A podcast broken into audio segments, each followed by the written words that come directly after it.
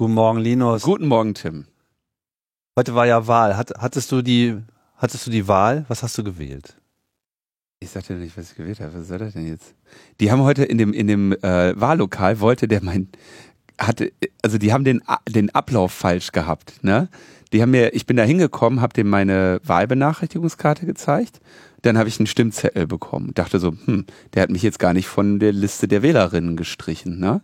Dann kam ich aus der Kabine zurück mit meinem Stimmzettel, geht, geht zu der Urne und dann steht da halt der Typ mit der, ähm, mit der, mit der Liste, ne? Wo die Namen stehen, wo er mich abstreichen muss. Und sage ich so, ja, ähm, was mache ich jetzt? Ne? so, ja, zeigen Sie mal her und nimmt so meinen Stimmzettel. Ich so, den gebe ich Ihnen nicht. er so, ach so, ja, nee, äh, sorry, äh, haben Sie einen Personalausweis? Weil normalerweise äh, hätten wir gerne die Wahlbenachrichtigung. Ich so, habe ich? Kann ich, Ihnen, kann ich Ihnen gerne zeigen. Hier, ne? Wahlbenachrichtigung gezeigt. Also, ja, gut. Ähm, ja, ja, dann gucken wir jetzt, dass wir Sie hier mal wegstreichen. Dann können Sie den Stimmzettel da in die Urne werfen. Und tut mir leid, dass ich den äh, dass ich, dass ich den gerade nehmen wollte. Den wollte ich, das wollte ich natürlich nicht, nicht nehmen. Dem war schon auch klar, dass er da gerade so an den falschen, potenziell an den falschen hätte geraten können. Mit geben Sie mal den Stimmzettel. Fand ich auf jeden Fall ganz gut. Aber das war jetzt als Intro-Gang wahrscheinlich zu lang, ne?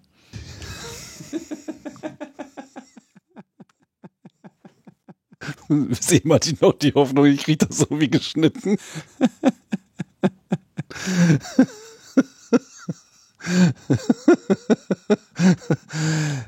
Ah, du machst das doch schon eine Weile. Und jetzt, was machen wir jetzt? Ja, fangen wir wieder neu an oder du machst jetzt die Musik?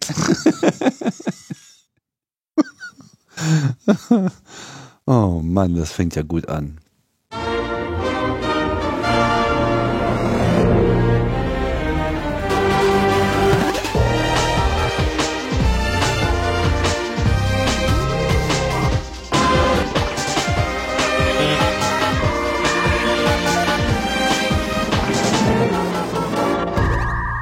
Logbuch Netzpolitik Nummer 484 vom 11. Februar 2024 und man verlernt mit der Zeit ja alles, sogar Sendungseinstiege.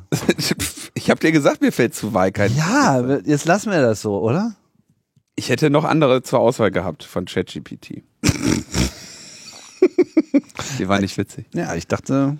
Ich kann ja keinen, ich kann ja keinen ähm, keinen Qual der Wahlwitz machen oder so. Das ist ja das ist zu abgedroschen. Tja. Ja, wir hatten Wiederholungswahl in Berlin. So sieht's aus. Ja. Und ist ähm, keiner hingegangen.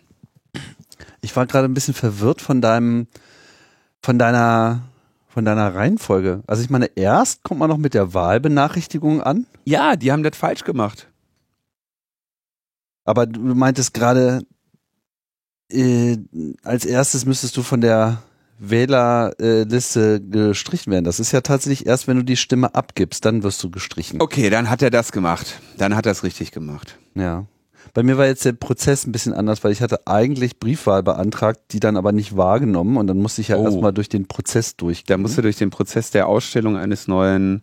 Dann musste ich äh, das Material, was mir zugesendet wurde, mhm äh, also den Wahlschein und so weiter, den musste Zerreißen. ich dann. Naja, sie haben gesagt, ich muss den jetzt vernichten. Mach ich so, ja, okay. Und wie mache ich das jetzt ordnungsgemäß? Feuerzeug. Ja, wussten sie denn erstmal auch nicht so richtig.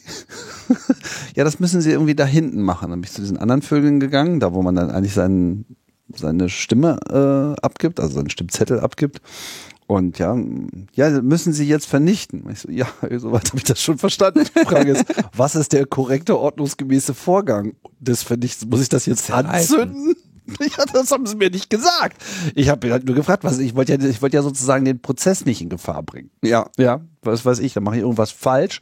Machst dann, den falsch kaputt und dann kann man den nicht mehr richtig kaputt machen. Ja, dann ist das wieder so ein Schmetterlingsschlag. Äh, oder oder der ist schon kaputt und die hätten aber vorher noch. Äh, ja, also ich hatte einfach Angst, dass die ganze Welt auseinanderbricht, wenn ich jetzt nicht das Richtige tue. Also man will ja auch jetzt nicht die, also wenn man schon eine Wiederholungswahl macht, möchte man jetzt auch nicht dabei alles falsch dann noch was falsch machen. Ja, und dann waren es wieder die Wähler, ne? Ein drittes Mal. Ja. Ja. Nee, es war alles ganz reibungslos. Es war allerdings auch wenig los. Ja. Also ich tippe mal. Ich glaube auch, deswegen haben die da Die waren wahrscheinlich völlig äh, geschockt. Dass Unterfordert. ja. Ja, deswegen habe ich ja Ihnen gleich eine Aufgabe gestellt. Naja, ich habe es dann auf jeden Fall geschafft und der Stimmzettel ist dann irgendwann in der Kiste gelandet. Und jetzt ist äh, alles anders. Also mein Eindruck war, dass das da schon grob lief. Ich habe ähm, also ich habe zum Beispiel gecheckt, ob da auch wirklich die Kandidatinnen und Kandidaten draufstehen, die ich erwarte. Das war ja in dem einen bei einem Wahllokal vor zwei Jahren so, dass sie ähm, da wir nach einer halben Stunde gemerkt haben, dass sie vom falschen Wahlkreis die Zettel ausliegen hatten. Ernsthaft? Ja. Mhm. Da ist dann irgendwann einer hingegangen und meinte so, also mal, ich will, also ich wollte eigentlich jemand anders wählen, aber der ist nicht auf dem Zettel.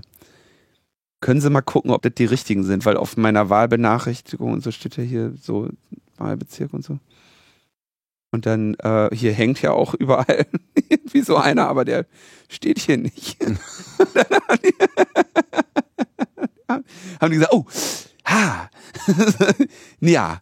Und es ist natürlich auch lustig mit denen, die zu dem Zeitpunkt schon gewählt hatten. Mhm. Oh, das war wirklich so ein Durcheinander.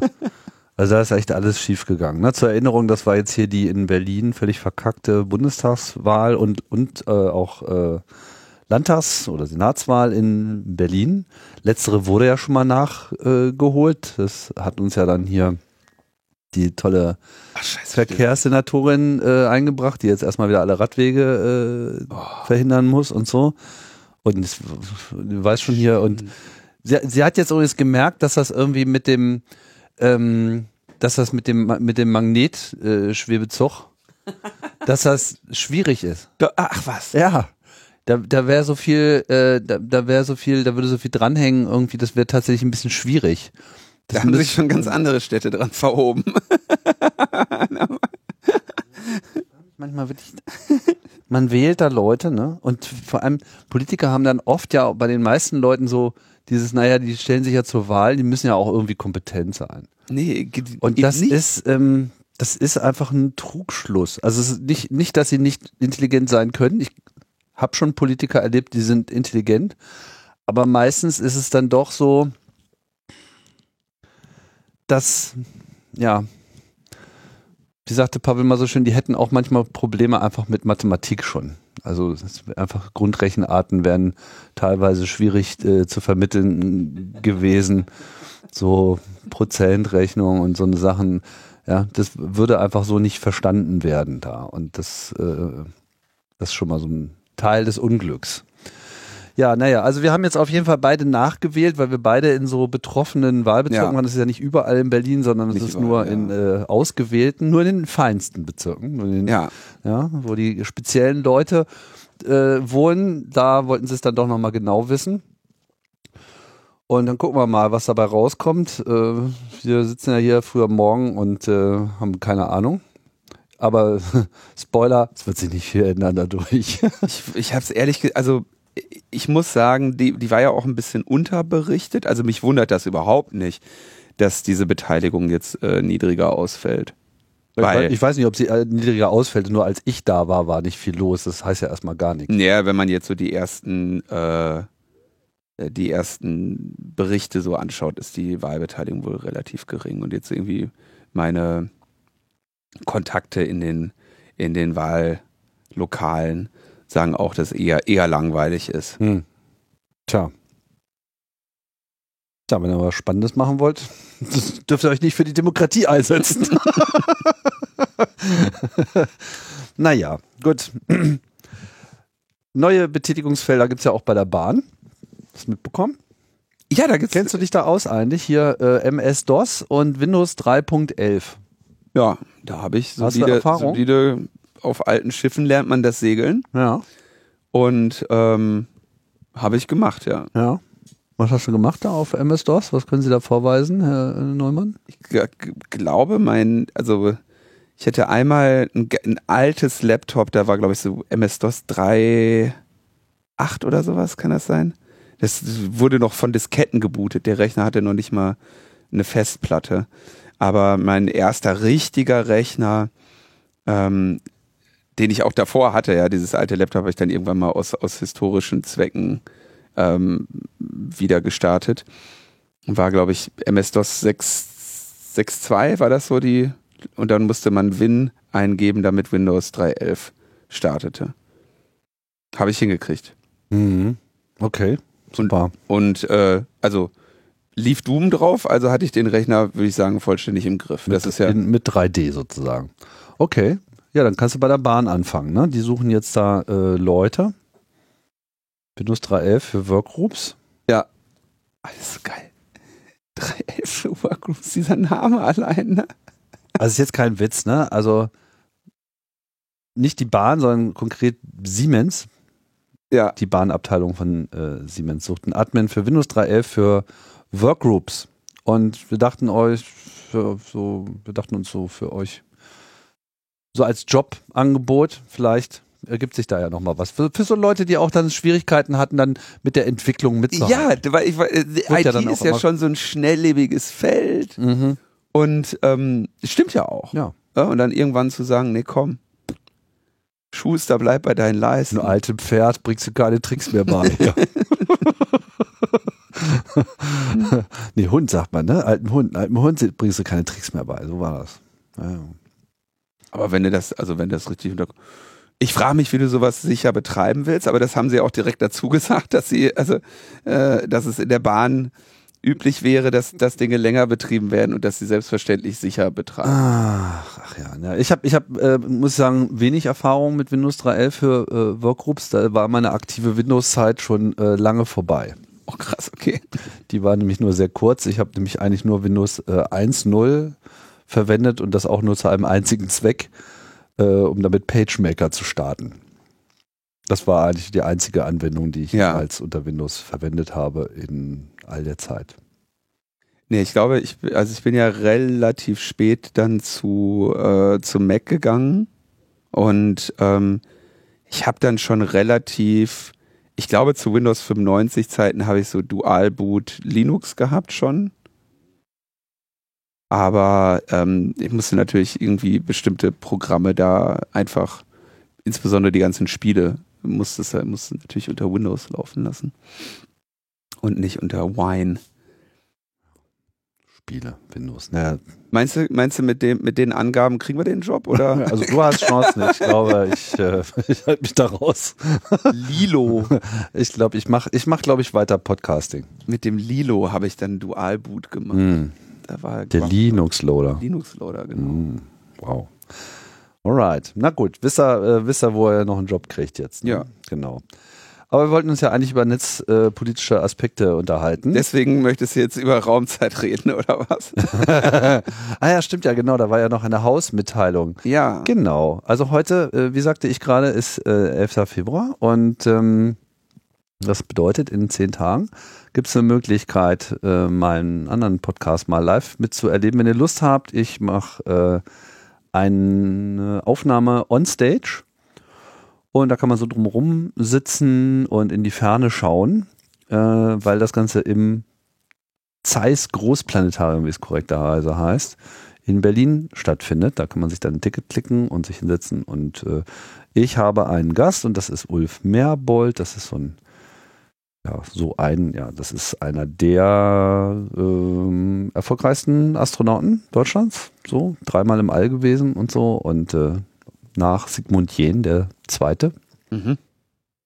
Kommen übrigens beide so mehr oder weniger aus der gleichen Ecke. Das ist echt interessant. Also man muss da schon so aus Thüringen, Erzgebirge, da- das ist der Ort, wo die, wo die Ursuppe der deutschen Astronauten herkommt. Aber der ist dann in, äh, hat in den Westen rüber gemacht, weil er nicht Physik studieren durfte. Deswegen ist er dann westdeutscher äh, Astronaut geworden. In den Westen rüber gemacht und dann ins All. Also ähm, Ja. Jemand, dem es einfach also grundsätzlich einfach nicht gefällt, wo er ist. so Naja, so ein also- Meckerer. Naja, So, achso, äh, ah, nee. jetzt goldener Westen, alles super. Und dann so, ah, nee, Ah, scheiße, hier ey. Boah, ich muss hier weg. ab in Orbit. naja, genau. Wie alt ist er jetzt? Alt. Ähm, wie alt ist er? Also ist auf jeden Fall schon Rente. Baujahr Also ist gar nicht mehr als 41. Astronaut tätig. Nein, nein, der ist jetzt äh, 80 Jahre alt. 83, 82, 83. Ja, da kann man dann auch, also Astronaut ist ja auch ein, eigentlich ein anstrengender Job, da kann man dann auch irgendwann mal in Ruhestand gehen. Ja. Okay, und der erzählt dann, wie sie damals Genau, mit, mit Windows 3.11.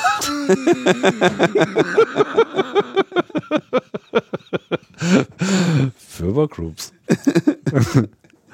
genau. Würde ich mich freuen, wenn ihr äh, dabei seid.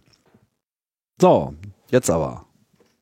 Inhalt. Genau, auf der europäischen Ebene wird ja der AI Act diskutiert, ja.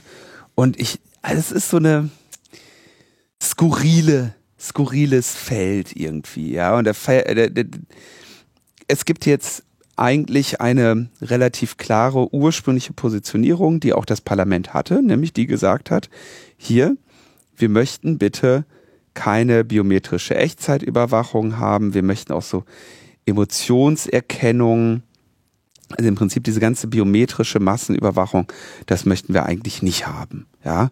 Und dann kam die kam das die die die spanische Ratsvorsitz, der ja nun auch wirklich irgendwie hier relativ oft negativ auffällt, ne? Ähm, und hat gesagt, ja, nee, machen wir doch. Wir haben ja eine gute Idee. Danke von eurem, danke für eure Position, liebes Parlament. Wir schreiben da jetzt mal wieder was rein und möchten halt eher schon so etwas drin haben, ja. Ähm, also ähm, möchten diese ganzen Sachen äh, in der biometrischen Überwachung eher wieder drin haben. Jetzt müssen wir mal gucken, wie sich das, äh, wie sich das weiter ähm, entwickelt es ist ja wirklich immer so eine, so eine komische Sache, ne? Also, wie, vielleicht muss ich mir da irgendwann auch nochmal einen ordentlichen Zeitstrahl malen lassen, wann so etwas, äh, wie dieser Prozess wirklich läuft, wann da mal die endgültige Abstimmung ist. Aber ähm, auf jeden Fall biometrische Echtzeitidentifizierung, Emotionserkennung und sowas bleibt, bleibt da weiter im, im Rahmen der Diskussion. Ja? Auch wenn eigentlich ja schon stab stabile Positionen dagegen ähm, bestanden im, im EU-Parlament und die Mitgliedstaaten im Rat das jetzt irgendwie anders sehen. Eine andere ähm, äh, spannende Sache finde ich, also es geht natürlich hier um die Sicherheitsbehörden. Ne? Also hier geht es jetzt äh, kannst du genau anschauen, wir machen da so ein AI-Act, ne? dann geht es einmal darum, okay, müssen wir gucken, was macht denn die Wirtschaft so, ne? was können wir der Wirtschaft ähm, untersagen und die Wirtschaft muss eben eigentlich Register führen über besonders risikoreiche KI-Systeme. Ne? Also wenn du irgendwie, das ist dann definiert, was jetzt irgendwie besonders risikoreich ist, Entscheidungstreffen, ne? besondere Überwachung oder so. Und für den Staat selber, da kommt natürlich dann wieder so eine andere, sagen wir erstens, ach ja, hier so biometrische Massenüberwachung, das können wir eigentlich mal den Sicherheitsbehörden erlauben, ne? Das ist schon mal ganz gut.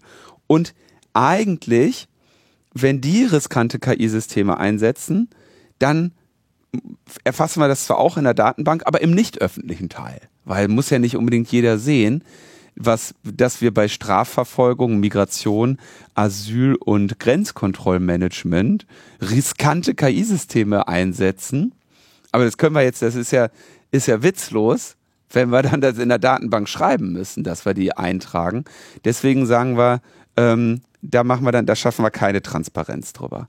Also erkennbar hier wieder so Last-Minute-Wechsel für, ach, lass uns mal diese ganzen Überwachungsvorzüge dann doch mal für uns Staaten ähm, freistellen und uns erlauben.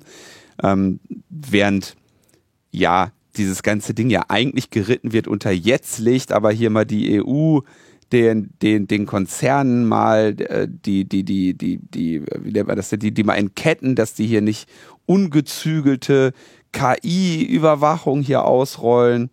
Und ähm, ja, ehrlich gesagt finde ich das ein bisschen sehr erstaunlich, ne, was da, wie das da jetzt irgendwie gerade läuft. Dann gab es irgendwie so einen komischen offenen Brief, der mich auch eher ein bisschen, ähm, ja, wie soll man das sagen, äh, ratlos zurückgelassen hat, nämlich der AI Act verabschieden Brief, ja, den dann irgendwie ein paar ähm, ein paar ähm, Organisationen unterschrieben haben, irgendwie so Bertelsmann Stiftung, Stiftung Neue Verantwortung, Verbraucherzentrale, Bundesverband, aber auch einige, ähm, also irgendwie eine komische Liste, wo irgendwie so steht so, ja, der fehlende Rechtsrahmen ist das größte Problem und wenn da jetzt einzelne ähm, einzelne Sachen nicht so gut dran passen, dann soll man trotzdem jetzt mal unterschreiben. Ja, die Unterzeichnerin unterstützen nicht alle Maßgaben der Verordnung. Vielmehr sehen sie an verschiedenen Stellen Verbesserungsbedarf. Aber äh, wir müssen jetzt gemeinsam Position beziehen, um die Zukunftsfähigkeit Deutschlands und Europas zu sichern. Also habe ich auch jetzt ja üblicherweise, sagst du in deinem offenen Brief, ja, Folgendes hätten wir gerne noch geändert und dann Volldampf voraus. Aber hier offener Brief an die deutsche Bundesregierung, stimmen Sie für den AI-Act. Und natürlich klar, wäre, würde der nicht angenommen werden, dann ähm, wäre das ein hohes Risiko für die Innovationskraft und den Grundrechtsschutz in Europa mit internationalen Auswirkungen. Also die Sorge, die Sie in diesem äh, Brief benennen, ist, ähm, dass Sie dass ein Flickenteppich aus Regulierungen in Europa entstehen könnte und dann damit ähm, ja, äh, Innovationskraft äh, gedämpft wird, weil sich dann hier nicht die europäische AI ähm, Startups hier ordentlich durchsetzen können. Die haben ja auch überhaupt keinen, also die, die haben ja jetzt gerade so richtig eine, eine, eine Vollgasposition und ähm, überhaupt keine Nachteile dadurch, dass sie keine Daten haben oder dadurch, dass es dieses Thema eigentlich nicht gab. Irgendwie so ein bisschen komisch. Hm. Also ich denke, ähm, diesen AI-Act, es wäre schon sehr schön, wenn wir wenigstens uns darüber einigen könnten, keine massenhafte biometrische Überwachung zu haben und auch keine äh, Rückschlüsse dafür und als allererstes mal sich der Staat selber ein paar Ketten anlegt, aber es scheint hier eher andersrum zu sein. Das, das überzeugt mich nicht. Ja, das ist immer so ein bisschen das, die Gefahr, gerade mit so Riesenpaketen, also mm. AI-Act, das ist halt auch so mega generisch, ne? So, ah, künstliche Intelligenz, ja, ach, das Thema, das regulieren wir jetzt mal. So. Mm. genau. so, dabei ist das einfach so ein riesiges Fass, was man da aufmacht und das äh, zeigt sich ja hier an den Detailverhandlungen schon, welche Aspekte es dabei gibt. Aber dadurch, dass das dann alles in einem dicken äh, Teil durchgerollt werden muss. Und das ist, sagen wir mal, generell auch so ein bisschen das Problem der europäischen äh, Ebene. Ne? Also wenn Europa mal was anfasst, dann muss das dann gleich so ein Riesenpaket sein und alle äh, Einzelaspekte müssen da drin äh, untergebracht werden und dann wird es halt auch schnell mal zu viel und vor allem verliert man so ein bisschen dann auch den Fokus. Was war es jetzt eigentlich nochmal, warum warum sind wir jetzt eigentlich überhaupt angetreten, das zu regulieren? Also was war jetzt eigentlich genau der Grund? Ne? Und äh, ich habe manchmal auch so den Eindruck, dass solche Sachen, die am Schluss, über die am meisten noch gestritten wird, ursprünglich mal so der Trigger waren. So nach dem Motto, oh AI, da gibt's ja Gefahren, da müssen wir mal wegen der Gefahren müssen wir mal was machen. Dann wird da zwei Jahre drüber geredet und dann wird das immer mehr so, ja, die Gefahren, aber auch die Chancen, wir müssen ja auch genau, die Chancen genau sehen. Und, das. Ja, und wir müssen ja unsere Innovationskraft behalten, wir müssen ja zukunftssicher sein, jetzt brauchen wir hier mal Rechtssicherheit und dann so, was wollten ihr alles machen? Ach so, ihr wollt ja eine klare Regelung für die Verwendung von biometrischer Erfassung. Ja, dann machen wir das doch mal, da schreibt man, wir sind doch sowieso gerade dabei bei so einem AI-Act, das passt doch eigentlich ganz gut, oder? Und dann steht einfach genau das Gegenteil von dem drin, was man eigentlich haben wollte. Und das ist irgendwie so ein bisschen äh, absurd. Ne? Und das halt auch mal alles richtig zu tracken und zu verfolgen, das ist natürlich die Aufgabe der ganzen Begleiter und NGOs und vielleicht auch von uns hier ein bisschen.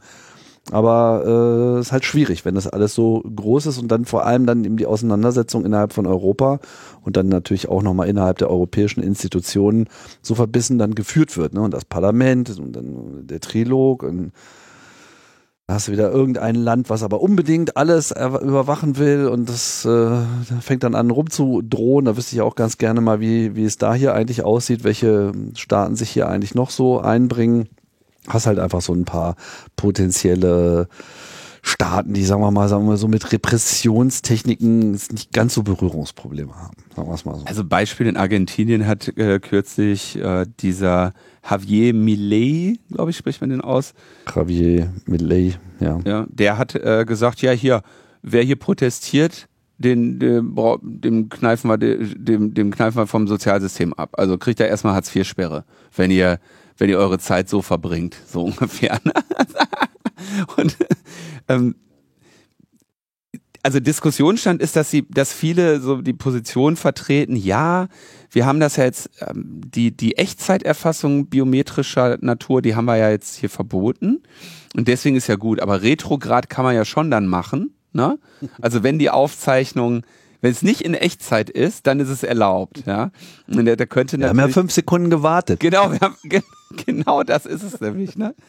Oder ähm, also das, das, und da gibt's dann auch keine Grenzen dafür. Ne? Das heißt, äh, bei irgendwie Bagatelldelikten, ne, so hier bei der Demonstration gab's einen Handtaschendiebstahl. Wir machen jetzt mal, ähm, wir machen jetzt mal voll, vollständige biometrische Aufklärung, Retrograd. Das wäre also hier äh, gedeckt. Und jede Ausnahme, ne, jede kleine Ausnahme wird natürlich dann sehr breit und sehr äh, groß. Ja. Oder ähm, wenn du keine Grenze hast, was, was für Straftaten oder so, ne? Äh, wird hier so, könntest im Prinzip sagen, du ver verfolgst Obdachlose wegen Hausfriedensbruch, ne? Und ähm, ja, das äh, diese Massenüberwachung, du, du guckst ja nicht einzelne Gesichter an, ne? Das könntest ja ohnehin jetzt schon machen. Ähm, und schon heute ist es ja so, dass in Deutschland Tausende identifiziert werden mit äh, Standard-Gesichtserkennungssystemen. Und ja, das klingt erstmal nicht so übermäßig tragisch, aber das ist halt am Ende wird der öffentliche Raum dann so überwacht wie das Internet, ja, wie das Internet heute von ähm, wie das Internet heute von irgendwelchen Trackern erfasst und verfolgt wird. Und das ist sicherlich äh, keine so keine also das ist schon sinnvoll, dass Reclaim Your Face und so sich da stark entgegensetzen, weil das wäre jetzt wirklich mal etwas, wo man sagen könnte, ähm, das wäre sinnvoll, so etwas nicht zu haben. Ähm, oder so, so etwas starke äh, Grenzen zu setzen. Ja. Anderes Beispiel, ähm, in zwischen 2018 und 2020 gab es mehr als 400 Verfahren gegen Polizistinnen, die D Datenabfragen missbraucht haben. Wow. Mhm. Also wir hatten ja hier im Logbuch ähm, mit Idil Beider auch eine Betroffene von diesen Datenauskünften zu Gast. Und ähm, ja, also man kann jetzt, diese Anzahl war mir übrigens auch echt, also ich wusste, dass es viele, und das sind ja nur die Verfahren, das sind ja nur die Fälle, die bekannt sind. Mit anderen Worten kannst du, muss ja davon ausgehen, da gibt es ja eine fürchterliche Dunkelziffer, liebe, liebe Kolleginnen und Kollegen dass solche ähm, Überwachungsinstrumente in den Händen der Polizei nun wirklich nicht so gut aufgehoben sind, wenn sie nicht mit starken Kontrollmöglichkeiten ähm, versehen sind. Und ne, nicht vergessen, da geht es nicht nur um die Datenabfragen, da geht es dann auch um die ganzen Drohbriefe des NSU 2.0. Also da sind wir, da sind wir nicht mehr im Bereich, der lustig ist. Ähm, also, da geht's geht's weiter drumherum. Ich denke, diese ähm, KI-Erkennung ähm, sollte wirklich stark eingeschränkt werden. Ja, und erst recht sollte das, was Staaten da machen, transparent sein. Also diese beiden Forderungen, die kann man schon mal, kann man schon mal so stellen. Ja, die finde ich jetzt nicht, nicht sonderlich überzogen. Ja, kann man auch mal drauf bestehen. Ja. Es gibt natürlich auch äh, positive Aspekte. Na? Es soll dann eine nationale KI-Aufsichtsbehörde geben, wo du dich beschweren kannst. Ähm, das na, kann potenziell schon ganz, ganz sinnvoll sein, dass du überhaupt auch Möglichkeiten hast, ne, dich diesen automatisierten Entscheidungssystemen oder so, ähm, die, die zu kritisieren.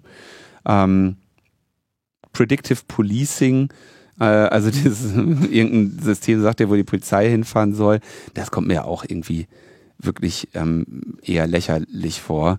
Ähm, da könnte also eine, eine ähm, Eingrenzung stattfinden. Hm. Ja, das mit den Hochrisikokategor äh, Hochrisikotechnologien finde ich auch nicht schlecht. Da wäre halt äh, sinnvoll, wenn das für alle gilt. Ja, ähm, ja also es gibt, es ist, es war nicht alles schlecht, aber die wirklich wo man sagen könnte, das sind jetzt echt mal Dinge, die man mal durchziehen könnte, da wird natürlich schon jetzt wieder gebohrt. Tja, wie, wie immer. Gut. So viel zum AI-Act. Dann kommen wir doch mal zu den Gefahren von äh, AI. Die nehmen nämlich tatsächlich äh, zu. Und ich glaube, das wird hier auch nochmal ein äh, immer wiederkehrendes Ding Kennst du die Chefmasche? Äh, also ich kenne das nicht unter dem Begriff, äh, ich kenne das als CEO-Fraud oder Fake President. Aber ähm, ja. Fake President. Ja, auch nicht schlecht, genau. Also darunter versteht man so, dass äh, in Hackerkreisen nennt man die Technik ja eigentlich Social Engineering. Also wie bekommt man jemanden dazu, etwas zu tun, was die Person eigentlich unter normalen Vorzeichen so nicht tun wollen würde. Mhm. Ne? Das ist so wie wenn äh, amerikanische äh, Late-Night-Shows ähm, mit dem Mikrofon auf die Straße gehen und die Leute nach ihren Passwörtern fragen. ja, haben Sie Passwörter und so? Ja, ist Ihr Passwort auch sicher? Ja, mein Passwort ist sehr sicher. Ja, woraus besteht denn Ihr Passwort? Ja, ich habe äh, den Namen meines Hundes und mein äh, Geburtsdatum. Ja, wie heißt denn Ihr Hund? Ja, Pfiffi. Und äh, ach, wann sind Sie denn geboren? Ja, am 23.05. So. das ist, stehst du davor und denkst dir so, ah, okay, das war ja einfach. Und tatsächlich kann man das, glaube ich, an sich selber auch ganz gut festmachen. Dass man eigentlich, wenn man so emotional gerade irgendwie so in so einem gesettelten Modus ist, äh, der Welt ja eigentlich auch immer mit Vertrauen gegenüber stehen möchte. Ja. Das ist schon so ein, auch ein Wunsch von uns allen. Wir ja. wollen eigentlich gerne allen vertrauen und wir wollen das Böse nicht sehen, wir wollen das Gute im Menschen sehen. Und das Problem ist nur, das Gute im Menschen ist zwar auch in der Welt, aber es gibt ja auch Leute, die sind der Meinung, sie könnten sich vielleicht an dir bereichern, indem sie vielleicht mal nicht ganz so gut sind. Naja, und diese Chefmasche ist halt so eine Technik, mit der man einfach ähm, sich irgendwelchen Mitarbeitern eines Unternehmens gegenüber als Vorgesetzter äh, ausgibt Uh, zum Beispiel per E-Mail oder per Telefonanruf und dann, ja, dann, dann äh, drängt man sozusagen auf sie ein, so ja, hier, äh, tu mal bitte folgenden Vorgang und wenn dieser Vorgang dann halt mit Geld zu tun hat, dann äh, wird spannend. Und jetzt ist gerade ein Fall bekannt geworden, der sich in Hongkong abgespielt hat, bei einer nicht weiter, im Bericht nicht weiter genannten Firma mit vielen Mitarbeitern. Und dort wurde ein Mitarbeiter äh, per E-Mail auch äh, erstmal äh, angeschrieben und dann vor allem zu so einer Videokonferenz eingeladen mit äh, weiteren Führungskräften. Mhm. Und die Videokonferenz, die fand auch dann äh, statt und äh, in diesen, dieser Videokonferenz legten so diverse äh, Führungskräfte des Unternehmens so ihre Gründe äh, dar, warum jetzt dieser Mitarbeiter doch bitte mal eine Reihe von Überweisungen einleiten sollte, 15 äh, an der Zahl. Äh, und dann wurden die dann auch in der Folge von diesem Mitarbeiter durchgeführt. Das war jetzt nicht ganz wenig Geld, das war irgendwie so 200 äh, Millionen Hongkong-Dollar sind hier im Gespräch. Das sind so 23, 24 Millionen Euro ungefähr. Und äh, ja, das Problem war halt nur, dass in dieser Videokonferenz ähm, sich überhaupt gar keine richtige Person befand. Also all diese ganzen Führungskräfte, die er dort gesehen hat, sahen zwar aus wie Führungskräfte und hörten sich auch an wie Führungskräfte, aber es waren tatsächlich alle AI-generierte Fake-Personas sozusagen. Ähm, die Berichte, die ich jetzt so gelesen habe, sind nicht ganz so einig darum, wie das jetzt so genau abgelaufen ist, aber man kann wohl davon ausgehen, dass hier Bildmaterial entweder aus internen oder vielleicht auch einfach aus öffentlichen ähm, Videos genommen wurde, YouTube, irgendwas, äh, Company-Videos und so weiter. Mhm. Irgendwo tauchen ja dann diese Personen auf und wir wissen auch mittlerweile, wie wenig es äh, an Trainingsmaterial braucht, um eine Person halbwegs glaubhaft dreidimensional in anderen Posen äh, wiederzuspiegeln und vor allem auch äh, etwas anderes sprechen zu lassen.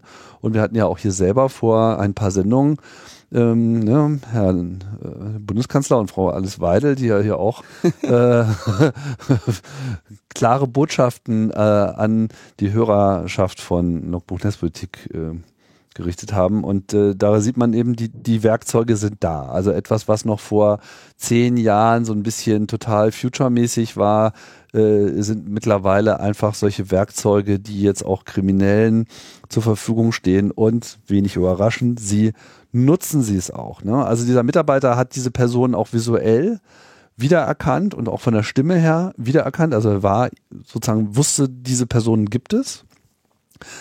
Allerdings ist das schon alles so ein bisschen fakey gelaufen. Also es gab da jetzt keine wirkliche Interaktion. Es war jetzt keine Realtime Impersonifikation. Äh, du ja auch wahrscheinlich gar nicht. Genau, ne, die haben einfach das so, ja, äh, guten Tag, stellen Sie sich mal vor, wer sind Sie denn hier? Sie sind doch hier der, äh, der Untergebene und so. Identifizieren Sie sich mal. Ja. Und dann so, ja, jetzt äh, mal bitte hier Folgendes tun und das wurde dann halt einfach abgelesen. Also man kann davon ausgehen. Du kannst wahrscheinlich, also kannst, hm? vielleicht hast du auch einfach ein, zwei echte Personen drin, die er halt dann nicht kennt und ein paar vorbereitete Schnipsel von den Führungskräften, die halt einfach, was weiß ich, daneben sitzen und nicken oder so. Ne? Also mhm. brauchst ja gar nicht. Vorgeschobene Assistenten zum Beispiel, die dann die Interaktion Genau, die machen. sagen, oder sagst du, hier, ähm, so, und nach dieser Einleitung übergebe ich dann jetzt mal an den Projektmanager Michael, mhm. der äh, das jetzt hier kurz nochmal erzählt, worum es heute geht oder so. Ne? Also du musst ja, du musst ja, also Klar, genau. würden ja eigentlich einige wenige Sätze völlig generischer Natur, die vielleicht auch im anderen Kontext schon mal gesagt wurden. Ein, wahrscheinlich kriegst du sowas hin mit gutem Schnitt und noch nicht mal Deepfake. Ja, irgendwie, dass du mal jemanden filmst in einer Videokonferenz, wie er da sitzt oder so, ne, ein paar, Sach paar Sachen sagt, die dir dann irgendwie in einen anderen Kontext schneidest. Also, ich kann mir schon vorstellen, dass du da jetzt keine sonderliche Technologie brauchst. Nee, und vor allem gerade ähm, in diesem schwierigen äh, vorgesetzten Situation, vorgesetzte Untergebene, ja, gerade wenn jetzt so eine Videokonferenz ist und du schickst vielleicht wirklich einem diesem Mitarbeiter unbekannte Person als Assistenten und als Gesprächsleiter vor, ja, ja. Äh, du fängst ja dann nicht an als kleineres Licht äh, so, ja, könnte sich bitte mal hier der der CEO, der hier irgendwie angeblich ist, mal äh, ja, wie man so ein Personalausweis bei der Videoidentifikation so nach links und nach rechts drehen muss, damit irgendwie das Hologramm ein bisschen aufleuchtet. So möchtest du dann vielleicht auch, dass diese Personen mal so bewusste Positionen einnehmen, die vielleicht so von so einer AI nicht ganz so gut gefaked werden. Ne? Lassen Sie doch mal Ihr Haar fallen. Vor allem interessant ist, dass der Typ ja offenbar ursprünglich ähm, so ein bisschen ähm, skeptisch war und gesagt hat, so, ey, das kommt mir irgendwie alles komisch vor. Und dann wurde er immer spontan in die in die Konferenz reingeholt. Dann sitzen da die ganzen Gesichter und sagen, wie, sie wollen die Überweisung nicht machen. Was ist das denn? So, ne? Ja, genau. Also das Peer ja. Pressure. Und das ist übrigens ein äh, Phänomen, das sehr äh, häufig vorkommt. Diese Fake President Sachen. Ja, also auch also das kenne ich jetzt so aus dem Wirtschaftsumfeld schon mehrere Unternehmen, die so etwas mal berichtet haben oder wo es auch mehrmals passiert ist. Ja, dass dann irgendwie, ne, mal, mal bei der einen Niederlassung, mal bei der anderen und dann natürlich jetzt nicht im Bereich, also nicht immer im Bereich von Millionen, aber so im Bereich von ein paar hunderttausend ähm, kommt das dann doch recht häufig mal vor. Ja, es muss auch nicht mehr der Präsident sein. Also wenn man sich Zugang verschaffen will, da hilft auch mal ein Blaumann und eine Werkzeugtasche. Das äh, wirkt bei vielen Leuten ja, auch das, schon das, sehr überzeugend. Klar, oder also ich Wo mein, ist denn hier der Wasserschaden? also, also, eigentlich kommst du ja überall rein, wenn du ein Funkgerät in der Hand hast. Ja, du zeigst einfach, du zeigst einfach nur mit der Antenne dahin, wo du jetzt hin willst. Ja, oder und winkst. Kongress Chaospost. der, ähm, der, der, der, diese, diese Überweisung, ich meine, die haben schon immer sehr gute äh, Cover-Stories, ne? Zum Beispiel auch irgendwie so, ja, wir machen jetzt hier einen Merger, hat sich denn PwC schon bei dir gemeldet? Also, und dann, nee, haben sich nicht so, also, und dann baust du quasi mit mehreren Personen im Prinzip so eine Storyline Erwartungshaltung auf, auf ne? Mhm. weil da meldet sich auf einmal PwC, ist halt was ganz anderes als, scheiße, haben die sich immer noch nicht bei dir gemeldet? Naja gut, warte mal, dann hauen wir jetzt mal rein. Und dann irgendwie so sowas wie, ja, damit wir hier, also in, in da und da gelten vom Financial Regulator recht harte ähm, Bedingungen und damit das nicht als Insider-Trading gilt, müssen wir jetzt über die privaten E-Mails kommunizieren. Ja, wo dann nämlich quasi, was, was erstmal ganz gut ist, weil jetzt bist du auf einmal der Kriminelle. Ne? Also, oh, oh Insider-Trading, nee, das wollen wir nicht. Mhm. Da wollen wir, dann lassen wir lieber private E-Mail machen. Ich meine, ehrlich gesagt, wenn mein äh, Chef mir sagen würde, wechsel mal auf private E-Mail, das ist, äh, das ist hier Insider-Trading, da würde ich sagen, frag mal lieber jemand anders. ich will, aber Ne, dass sie dann irgendwie da, also es ist natürlich kein schlechter Trick dafür zu sorgen, dass du halt auf einmal so ein bisschen Unrechtsbewusstsein hast, ne? dass du froh sein kannst, dass die so nett sind, dir bei deinem Insider-Trade zu helfen oder sowas. Da, da siehst du dann, wenn du, wenn man mal die Gelegenheit hat, solche Fälle aufzuarbeiten, schon sehr elegante psychologische Techniken. Die haben alle schon ihre, ihren Mitnick gelesen. Ja, und dann regt man sich immer so über Bürokratie auf, die äh, auf das Einhalten von äh, Regeln besteht, um irgendeinen Vorgang auszulösen. Dabei sind genau diese Regeln oft auch so ein Schutz, ja, ja, das muss von ja. Person sowieso unterschrieben werden, das muss nochmal vorgelegt werden, bevor das nicht wieder zurückgekommen ist, kann ich hier gar nichts machen und so. Und da äh, wird man ja auch schnell mal so, ja, das muss aber auch hier und ich muss auch mal ganz schnell und ich brauche das jetzt auch und so. ja, man, man möchte gerne immer die Flexibilität für sich selber haben, aber sieht natürlich selten den ganzen Prozess. Ja, also der Mitarbeiter kann einem natürlich sehr leid tun. Er hat es ja dann am Ende auch selber gemerkt, aber er ist halt ordentlich bearbeitet worden. Ne? Also auch nach der Videokonferenz ging das dann noch ein paar Tage weiter mit E-Mail, mit Instant Messaging. Äh, es wurden auch nochmal eins zu eins Videocalls nachgereicht. Wie die dann im Detail gelaufen sind, weiß ich jetzt äh, leider nicht. Das war in den Berichten jetzt nicht so drin. Und äh, es dauerte dann so eine Woche, bis er irgendwie richtig Verdacht schöpfte. Da waren aber die Überweisungen eben schon getätigt. So, ne? Hat er dann mhm. halt dann nochmal bei seinem eigenen direkten Chef nachgefragt, äh, was denn damit auf sich hat und dann so, ja, nee, keine Ahnung, wovon du redest, was hast du gemacht? Ja, das ist dann halt irgendwie so, ähm, ja, wow, da fühlt man sich bestimmt nicht gut dabei. Nee, das, also, ähm, da fühlt man sich nicht, nicht nur nicht gut dabei, das äh, hat dann regelmäßig auch ja, psychologische Konsequenzen, dass die mhm. Leute eine längere Zeit arbeitsunfähig sind oder ähm, oder bist deinen Job los, weil du gegen Regeln verstoßen hast, so, also es kann ja alles Mögliche sein. Ne? Tja, ja, also bei der nächsten Zoom-Konferenz, ne? Alle, ich sag also ich müsst ja erstmal alle Alter, ja. ich habe gedacht, das war ein Deepfake. Du hast mir doch nicht ernsthaft diese Aufgabe gegeben. Bis Sonntag sollte ich das Auf machen. so eine Tricks falle ich doch nicht rein. Zeig ich erstmal einen Ausweis, ey. Kenne ich auch, kenne ich auch.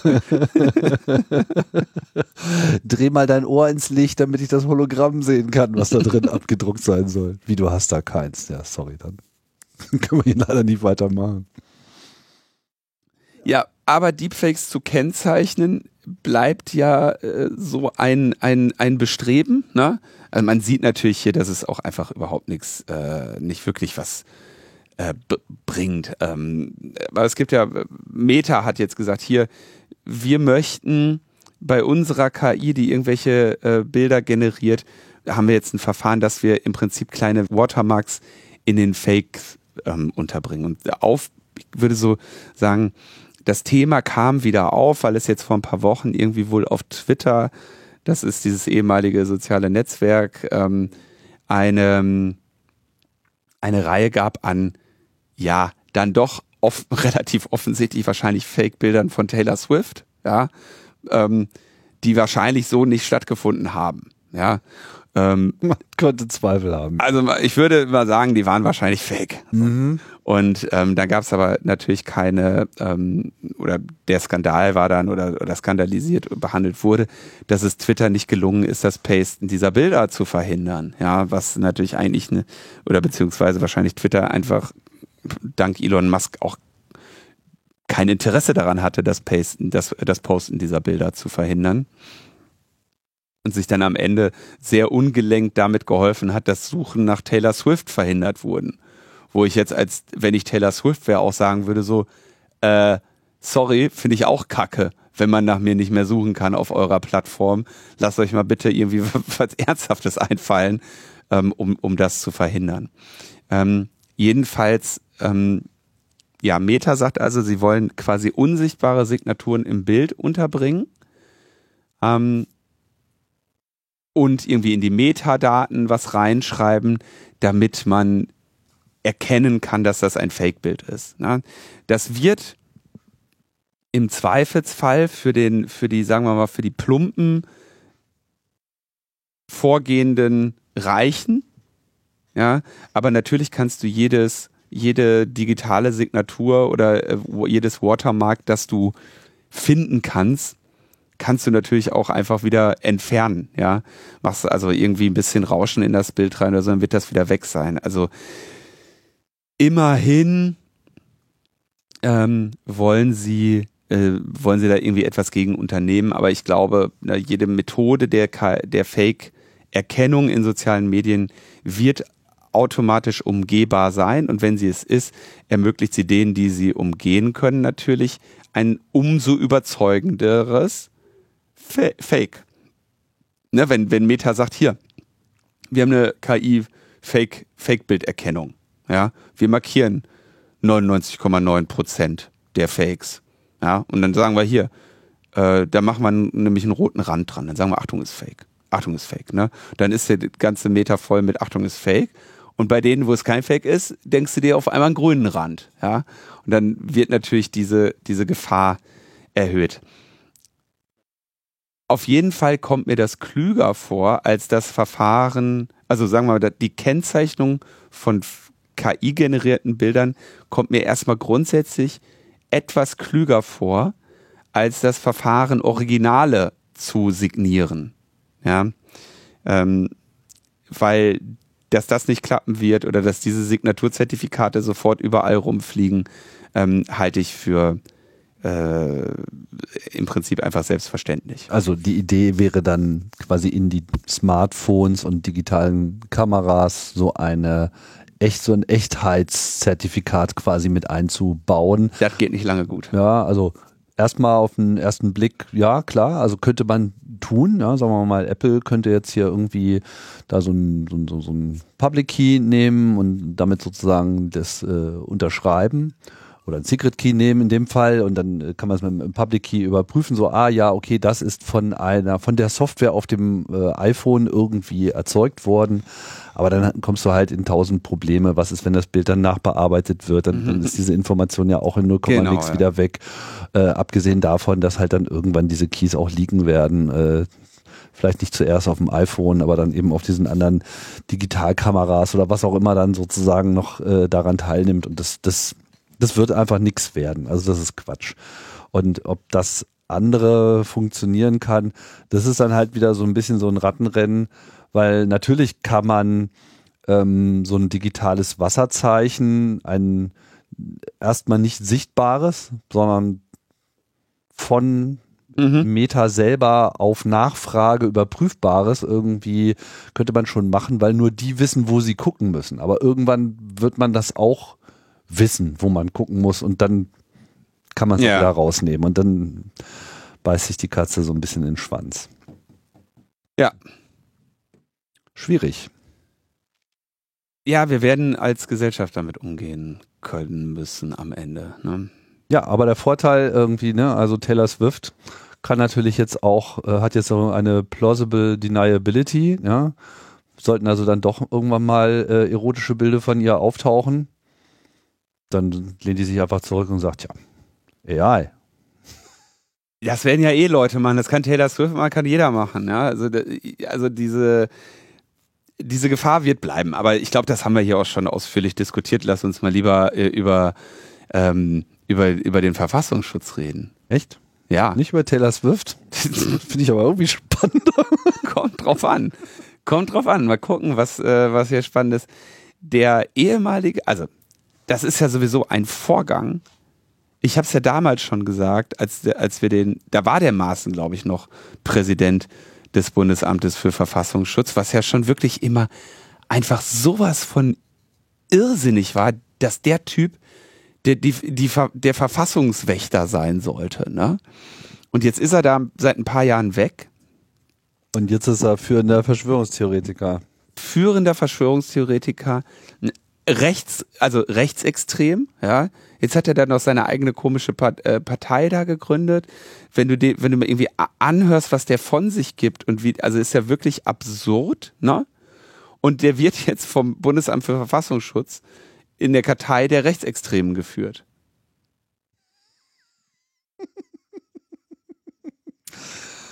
Ja. Die führen den äh, im, im internen nachrichtlichen, nachrichtendienstlichen Informationssystem als Rechtsextremist. Nein, also zumindest keine Probleme, die erkennungsdienstlichen Merkmale äh, nachzuschlagen. Die hatten sie wahrscheinlich schon. Irre, oder? Ja. Die haben dann irgendwie, also sie haben ähm, also er hat dann, glaube ich, auch an, da einen Brief hingeschrieben, ob das stimmt. Dann haben sie ihm gesagt, jo, hier, klar, natürlich, ja, müssen wir, also ne, Datenschutzauskunft. Dann haben sie gesagt, ja, hier. Und hier sind übrigens die Sachen, die wir gesammelt haben, wo sie sich rechtsextremistisch äh, ähm, äh, verhalten haben, ne? wo sie hier antisemitische Stereotype ver, ver, ähm, äh, verteilt haben oder, oder ähm, Migranten mit einer Krebserkrankung äh, äh, verglichen haben und so. Und das hat er dann irgendwie ich glaube diese Schreiben hat er dann auch irgendwie veröffentlicht ja? Und äh, wehrt sich jetzt dagegen. Also es ist sechs Jahre war der Chef ja das war das war ein Albtraum dass dass dass, dass so jemand ähm, als, als Verfassungsschützer da ein, äh, positioniert wurde. Ja, das war ja schon bei seiner ähm, Anstellung schon, schon irre, so, so jemanden zu nehmen. Aber es ist auch wirklich krass, wie der sich weiterentwickelt hat. Ne? Und die, die einzige, wo der noch vorkommt, ist dann irgendwie solche, solche Publikationen wie Kompaktmagazin und Tichys Einblick, diese ganzen, ja, Rechtsextremen. Ne? Krass. Aber also die, allein dieser, also allein der Vorgang, ja, dass, also, dass dein ehemaliger Verfassungsschützer wird Rechtsextremist oder war eigentlich damals schon einer so ungefähr und wird immer, immer schlimmer verbreitet, Verschwörungstheorien muss am Ende vom Verfassungsschutz überwacht werden. Das ist schon, ähm, das ist schon, finde ich, massig faszinierend, wenn ich das mal so sagen darf. Ja, ähm, fragt man sich vor allem, wer hat denn den ist denn überhaupt auf die Idee gekommen, den mal so an diese Position zu bringen? Ja.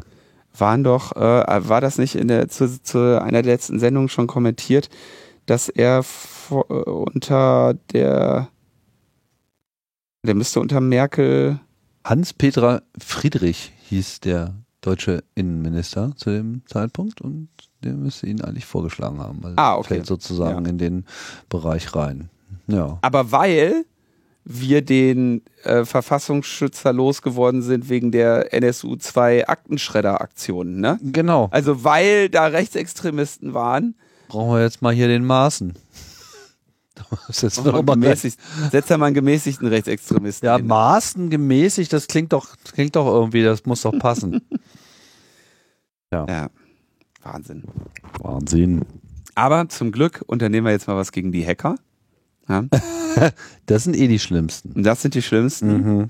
Und da wird jetzt auch wieder so eine, diese UN Cybercrime Convention. Ich habe auch noch nicht ganz verstanden, warum die da überhaupt irgendwie, also die haben einen, also United Nations, kennen wir, ne? Das ist äh, ja die United Nations, ja, wo gro große, große Versammlungen, die haben dann irgendwie gesagt, wir machen jetzt eine, ein Ad-Hoc-Committee to elaborate a comprehensive international convention on countering the use of information and communications technologies for criminal purposes. Also ein Ad-Hoc-Komitee, um internationale Konventionen zu schaffen gegen diese ganzen kriminellen Aktivitäten mit Informations- und Kommunikationssystemen. Und das insgesamt, sagen wir mal, die Taxonomie dahinter erinnert schon sehr stark an auch die deutschen sogenannten Cybercrime-Diskussionen, ne, wo es dann irgendwie ähm, äh, Kriminalität mit dem Tatmittel Internet gibt. Also das sind Dinge, die du auch ohne Internet machen könntest, aber dann mit der Hilfe des Internets und eben ja so richtiges äh, Cybercrime, was nur geht, weil es weil es das Internet gibt. Ja? Und da wollen sie alles Mögliche machen. Ähm, und äh, da gibt's aber natürlich, sie wollen da jetzt die Fehler wiederholen, die man eigentlich in Deutschland mit den ähm, ähm, Paragraph 220 waren ja, glaube ich, die Hacker-Paragraphen schon ähm, falsch gemacht hat. Ist das 220, ja, ne? Oder 202? 202. 202, na, war klar. Also mit den, mit den Hacker-Paragraphen 202 äh, auch gemacht hat.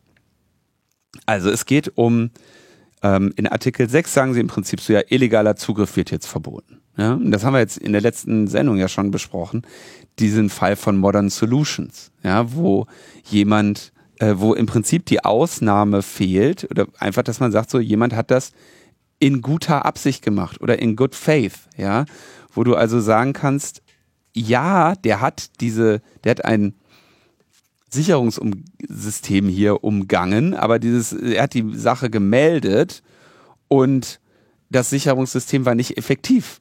Ja, es war nämlich ja eine Katastrophe und genau deswegen hat er es ja gemeldet. Ja? Ja. Also äh, genau diese beiden Fehler machen sie in Artikel 6 auch. Ja, es gibt also keine Ausnahme für ähm, ja, ich weiß gar nicht, wie man in Good Faith, in, in gutmeinender Absicht oder so, ne? Ja. In, in nicht böswilliger Absicht, könnte man eigentlich sagen, ja. Ähm, und das äh, ist natürlich ein Problem für die gesamte frei, äh, freie, freiwillige Sicherheitsforschung, so etwas nicht zu haben. Ähm, und führt, könnte dazu führen, dass dann eben die UN-Regelungen quasi nahelegen, dass in allen Ländern genau das, was wir jetzt mit diesem Modern Solution Fall loswerden wollen, zum Standard wird. In Artikel 7 sagen sie, ähm, ja, irgendwie Mitschneiden von Traffic ist jetzt halt Illegal Interception. Ja? Und auch das klingt natürlich auf den ersten, auf, aufs erste Mal sinnvoll, aber es ist natürlich relativ üblich, dass du zum Beispiel deinen Browser aufmachst und dir mal den Netzwerktraffic anzeigen lässt. Oder mal Wireshark laufen lässt, um zu gucken, ob der, ob der Traffic hier verschlüsselt ist oder nicht. Ja, und äh, das ist nämlich also auch typisch, dass du im Bereich der IT-Sicherheit natürlich Traffic dir anguckst, ja. Das zu kriminalisieren, ohne zu sagen, ohne den Zweck oder die böse Absicht ähm, oder die kriminelle Intention irgendwie festzuhalten, ist natürlich auch ein Problem. Ähm, dann gibt's irgendwie ähm, bei äh, Artikel 8 und 9 Interference ähm, with Data, Interference with Computer Systems. Da geht's dann irgendwie so, in, Interference scheint also eher so in diesem Bereich zu laufen, wenn das auf einmal nicht mehr funktioniert. Ja, Also wenn du jetzt auf einmal ein Denial of Service findest, ja, falsch. Hättest, durftest du nicht. Ne? Und das ist natürlich auch wieder, ähm, sollte schon irgendwie gesagt werden, muss einfach ein Satz rein wie mit krimineller Absicht oder mit Schädigungsabsicht. Ja, dann kann man, dann kann man ja argumentieren, dass das nicht in Ordnung ist. Aber irgendwie sozusagen so, das, Ding hat nicht mehr funktioniert, jetzt bist du reif, ähm, scheint auch ein bisschen zu weit gefasst. Und in dem Artikel 10, Misuse of Devices, da gibt's dann genau, da kommen sie dann und wollen hier die Hacker-Tool-Paragraphen wieder machen und sagen dann auch so, ähm, Software, die das kann, Software und Systeme, die das können und nicht, dass man die natürlich zu Testzwecken braucht. Na, das ist ja die, die rechtliche Situation, wie die wir in Deutschland haben, wo gesagt wird, diese Tools werden verboten, Be Benutzung oder Besitz oder Verbreitung solcher Tools ist verboten, ähm, weil man damit diese Straftaten begehen kann oder deren Zweck äh, die Vorbereitung einer solchen Straftat ist. Und das äh, ist auch sehr, sehr, sehr ungünstig formuliert und dass man natürlich für jede Schwachstelle auch ein Testtool braucht, ähm, sollte eigentlich selbstverständlich sein. Und dann gibt's noch weitere, ähm, sagen wir eher im, im rechtlichen Bereich. Ne? Also es es sind genau die Fehler von Paragraph, von den, von den Hacker-Paragraphen in Deutschland, die sie da wiederholen wollen.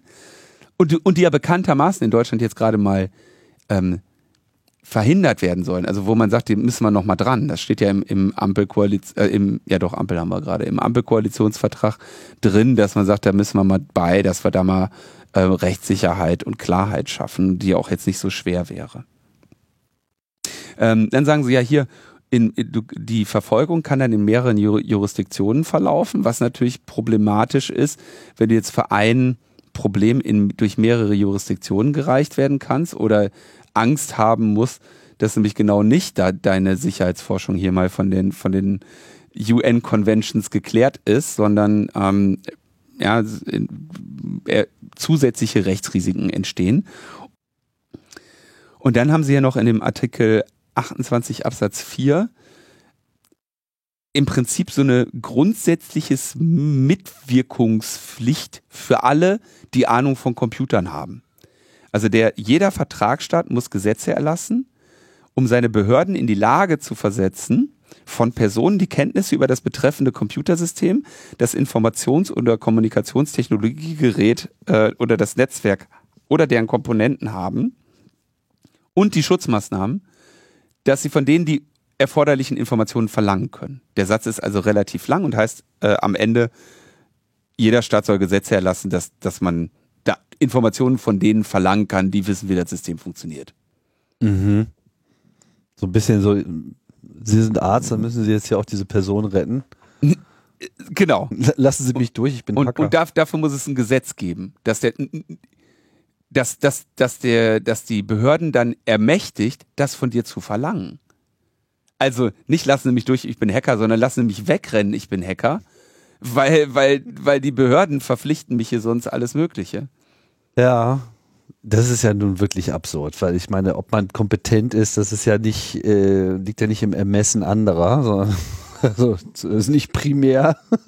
also wenn ich was selber was nachweisen muss, dann liegt es im Ermessen anderer, aber wenn jetzt andere äh, einfach mal annehmen, ich wäre in irgendetwas kompetent, ja, das ist so ein bisschen so, ich meine, früher gab es ja auch so Fälle, wo so Leute einfach auch, einfach, was weiß ich, ob ihres Wissens bestimmte Dinge einfach zugetraut wurden. So, ja, Also man in der will Lage, da einen schon Computer eher, einzuschalten und so. äh, Für die Daten, die irgendwelche Leute haben wollen, will man schon eher ein Due Process haben, ne? Wo also schon, ähm, wo, wo man sagt, okay, es gibt hier irgendjemand, der wacht über diese Daten und der hat rechtliche Rahmenbedingungen, die erfüllt sein müssen, zum Beispiel ein, ein ähm, Eine Ausbildung. Nee, ein, ein, ein Richterbescheid, dass man, also eine, was weiß ich, ne, eine Richterin hat gesagt, du musst jetzt hier diese Daten rausgeben oder so, ja, und das, und die beruft sich auf ein Gesetz, das es gibt. Das haben Leute, äh, das kann immer noch gut oder schlecht sein, aber da gibt es einen, einen formalen Prozess. Nicht, es gibt ein Gesetz, das Behörden äh, aus, aus beliebigen Leuten, die kompetent sind, die Daten rausprügeln können. Ne? Also das ist ja ähm, vielleicht ein bisschen, bisschen weiträumig, ja. Ähm, ja, also äußerst, äußerst komisch. Ich frage mich eh, was das, warum das unbedingt bei der UN sein muss. Aber wahrscheinlich haben, haben da auch einfach Leute gesessen und haben sich gedacht, wir müssen jetzt auch mal was mit diesem Cyber machen. Ja, warum sollen nur die anderen immer diesen Spaß haben? Ja, warum, warum gibt's da nicht, nicht von uns mal was? Kanada, Ja, ist auch, auch so auf diesem Level angekommen, wo es ein bisschen schwierig wird. Kana in Kanada ähm, stellen sie irgendwie fest, dass ein paar mehr Autos weggekommen sind in letzter Zeit. Und äh, Mhm. ich glaube ehrlich gesagt, dass die nicht, also die glauben zu wissen, dass das mit dem Flipper Zero passieren würde. Ein Flipper Zero ist ein äh, wirklich cooles Kickstarter-Gerät. Ähm, ich habe das auch und habe da, muss echt sagen, das ist einfach schön. Ja, also von der ähm, von der Hardware-Verarbeitung sehr wertig. Die Software, die da drauf ist, ist gut gemacht. Das ist halt eine gepflegte Community und ähm, hat ein, ich glaube, der, was hat der so? Bluetooth, NFC ähm, und äh, auf bestimmten klassischen Frequenzen kannst du halt mitschneiden.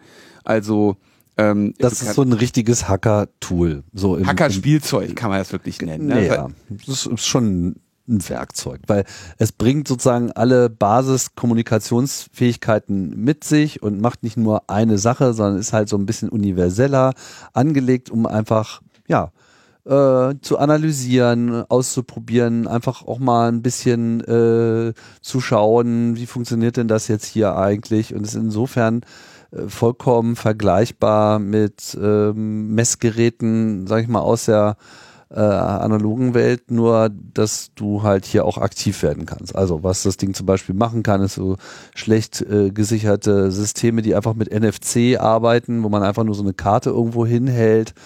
Ja, nach einem einfachen Standard, sowas kannst du halt schnell damit mal äh, kopieren und so eine Geschichten. Du, du, also du kannst ältere, so MyFair und sowas kannst du klonen.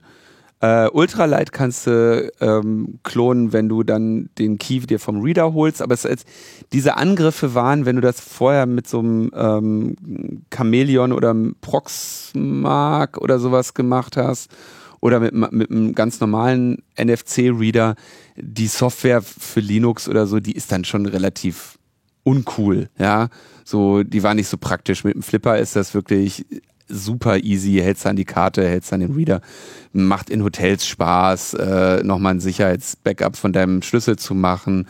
Oder ähm, bei uns im Büro gibt's dann nicht so viele Chips für die Schranke unten, weißt du? Mhm. ist besser, wenn du halt den ein Backup davon einfach im, im Firmen, im Firmenwiki liegen hast, damit jeder mal schnell mit seinem Flipper da rein kann und solche Dinge, ja.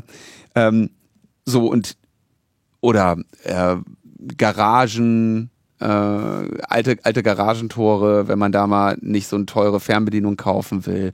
Oder auch Infrarot. Ja, meine, meine Beamer-Leinwand zum Beispiel, die geht mit Infrarot.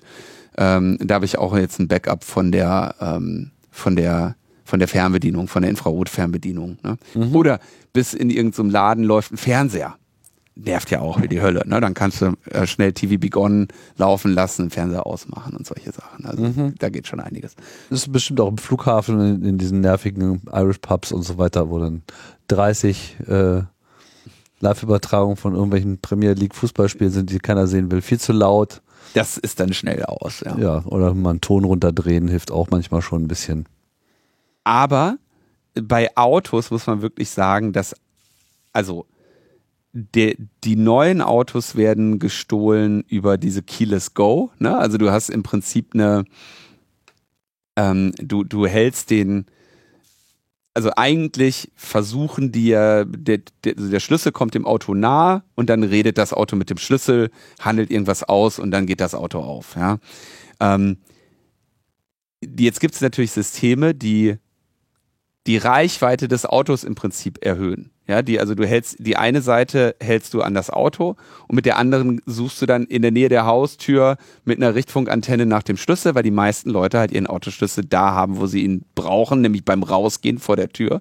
Und dann kannst du halt sehr schön ähm, diese, also Autos halt zocken mit, mit, durch, indem du die, die, die Reichweite von diesem Keyless Go erhöhst. Das kannst du mit so einem Flipper aber nicht ohne weiteres machen. Ja, da brauchst du schon noch ein bisschen mehr für. Also theoretisch denkbar, dass ein Flipper dabei zum Einsatz kommt, aber der wird dir jetzt nicht fertig geliefert als äh, Keyless Go äh, Deep, Deep, Deep Ding, ja. Oder bei älteren Autos kannst du tatsächlich die, für die für die Tür ähm, für die Tür ähm, äh, Anlage, ne? Also die, dass das Signal, mach mal die Tür auf, tatsächlich immer das gleiche ist, ne? Und dann könntest du theoretisch das mitschneiden und dann wieder nochmal ausspielen. Das ist aber ungefähr so, irgendwie in den 1990er haben die, haben die Autohersteller aufgehört. Ich glaube, nur einige haben dann noch bis in Mitte der 2000er noch geschafft, so idiotische Systeme zu bauen, ja. Aber ist auch tatsächlich gar nicht so schlecht, mal mit dem Flipper halt zu gucken, ob denn auch dein, ähm, wenn du auf den Mach mal Tür auf Knopf drückst, ob du, wenn du das Signal nochmal sendest, ob dein Flipper das ähm, dein Auto dann noch aufgeht oder nicht. Ne? Genau, einfach um einzuschätzen, wie sicher ist denn eigentlich die Technik, die ich hier äh, habe, weil ein Auto zu haben, was man mal so eben mit irgendeinem Mitlauschvorgang, ja, da muss ja, also bei den einfachen Systemen hat es halt im Prinzip ausgereicht, wenn jemand sein Auto aufmacht, ja. in dem Moment mal ganz kurz äh, das mitzuschneiden, was in dem entsprechenden Frequenzbereich abgeht und dann äh, früher war das ja so, naja, niemand kam auf die Idee, oder zumindest kamen die Autohersteller erstmal nicht auf die Idee, dass sowas jemand tun wollen würde, weil. Warum sollte man das tun? Naja, vor allem, weil die Technik, die man dafür brauchte, damals halt wenig verfügbar äh, und wenn überhaupt nur teuer und schwer zu bekommen war. Nur sehen wir ja, wie das eben äh, vorangeht mit der äh, Technologie und irgendwann war das dann halt alles andere als schwer verfügbar und sehr billig auch noch äh, zu machen und jetzt hat man das eben so Handheld, batteriebetrieben, mal so eben in der Hosentasche und könnte im Prinzip eben solche ähm, einfach gesicherten Sachen, die ja eigentlich nur so Security by Obscurity äh, sind, ja, also wir machen mal da irgendwas und wenn keiner zuhört, dann, dann äh, passiert da schon nichts. Und heute sind diese Systeme eben kryptografisch dann auch etwas gehärtet und arbeiten eben so und verhindern aber auch teilweise diese, diese Verlängerung zum Beispiel, indem sie dann wirklich mal die Signallaufzeit auch messen. Dann sind solche Angriffe eben auch ähm, schwieriger, also mindestens schwieriger, wenn nicht sogar unmöglich. Ähm, es gibt sicherlich immer wieder irgendeinen Weg drumherum und es ist ja immer dieser äh, Wettbewerb zwischen welchen Aufwand treibe ich jetzt. Ähm, aber ich glaube nicht, dass Kanada weniger Autos gestohlen bekommen, wenn sie jetzt irgendwie den Verkauf des Flipper Zero äh, einschränken. Das ist Totaler einfach mal äh, totaler Unsinn. Also, äh, und ihr, was wird jetzt passieren? Jetzt werden in Kanada massenhaft Flipper Zeros gekauft, bevor sie verboten werden.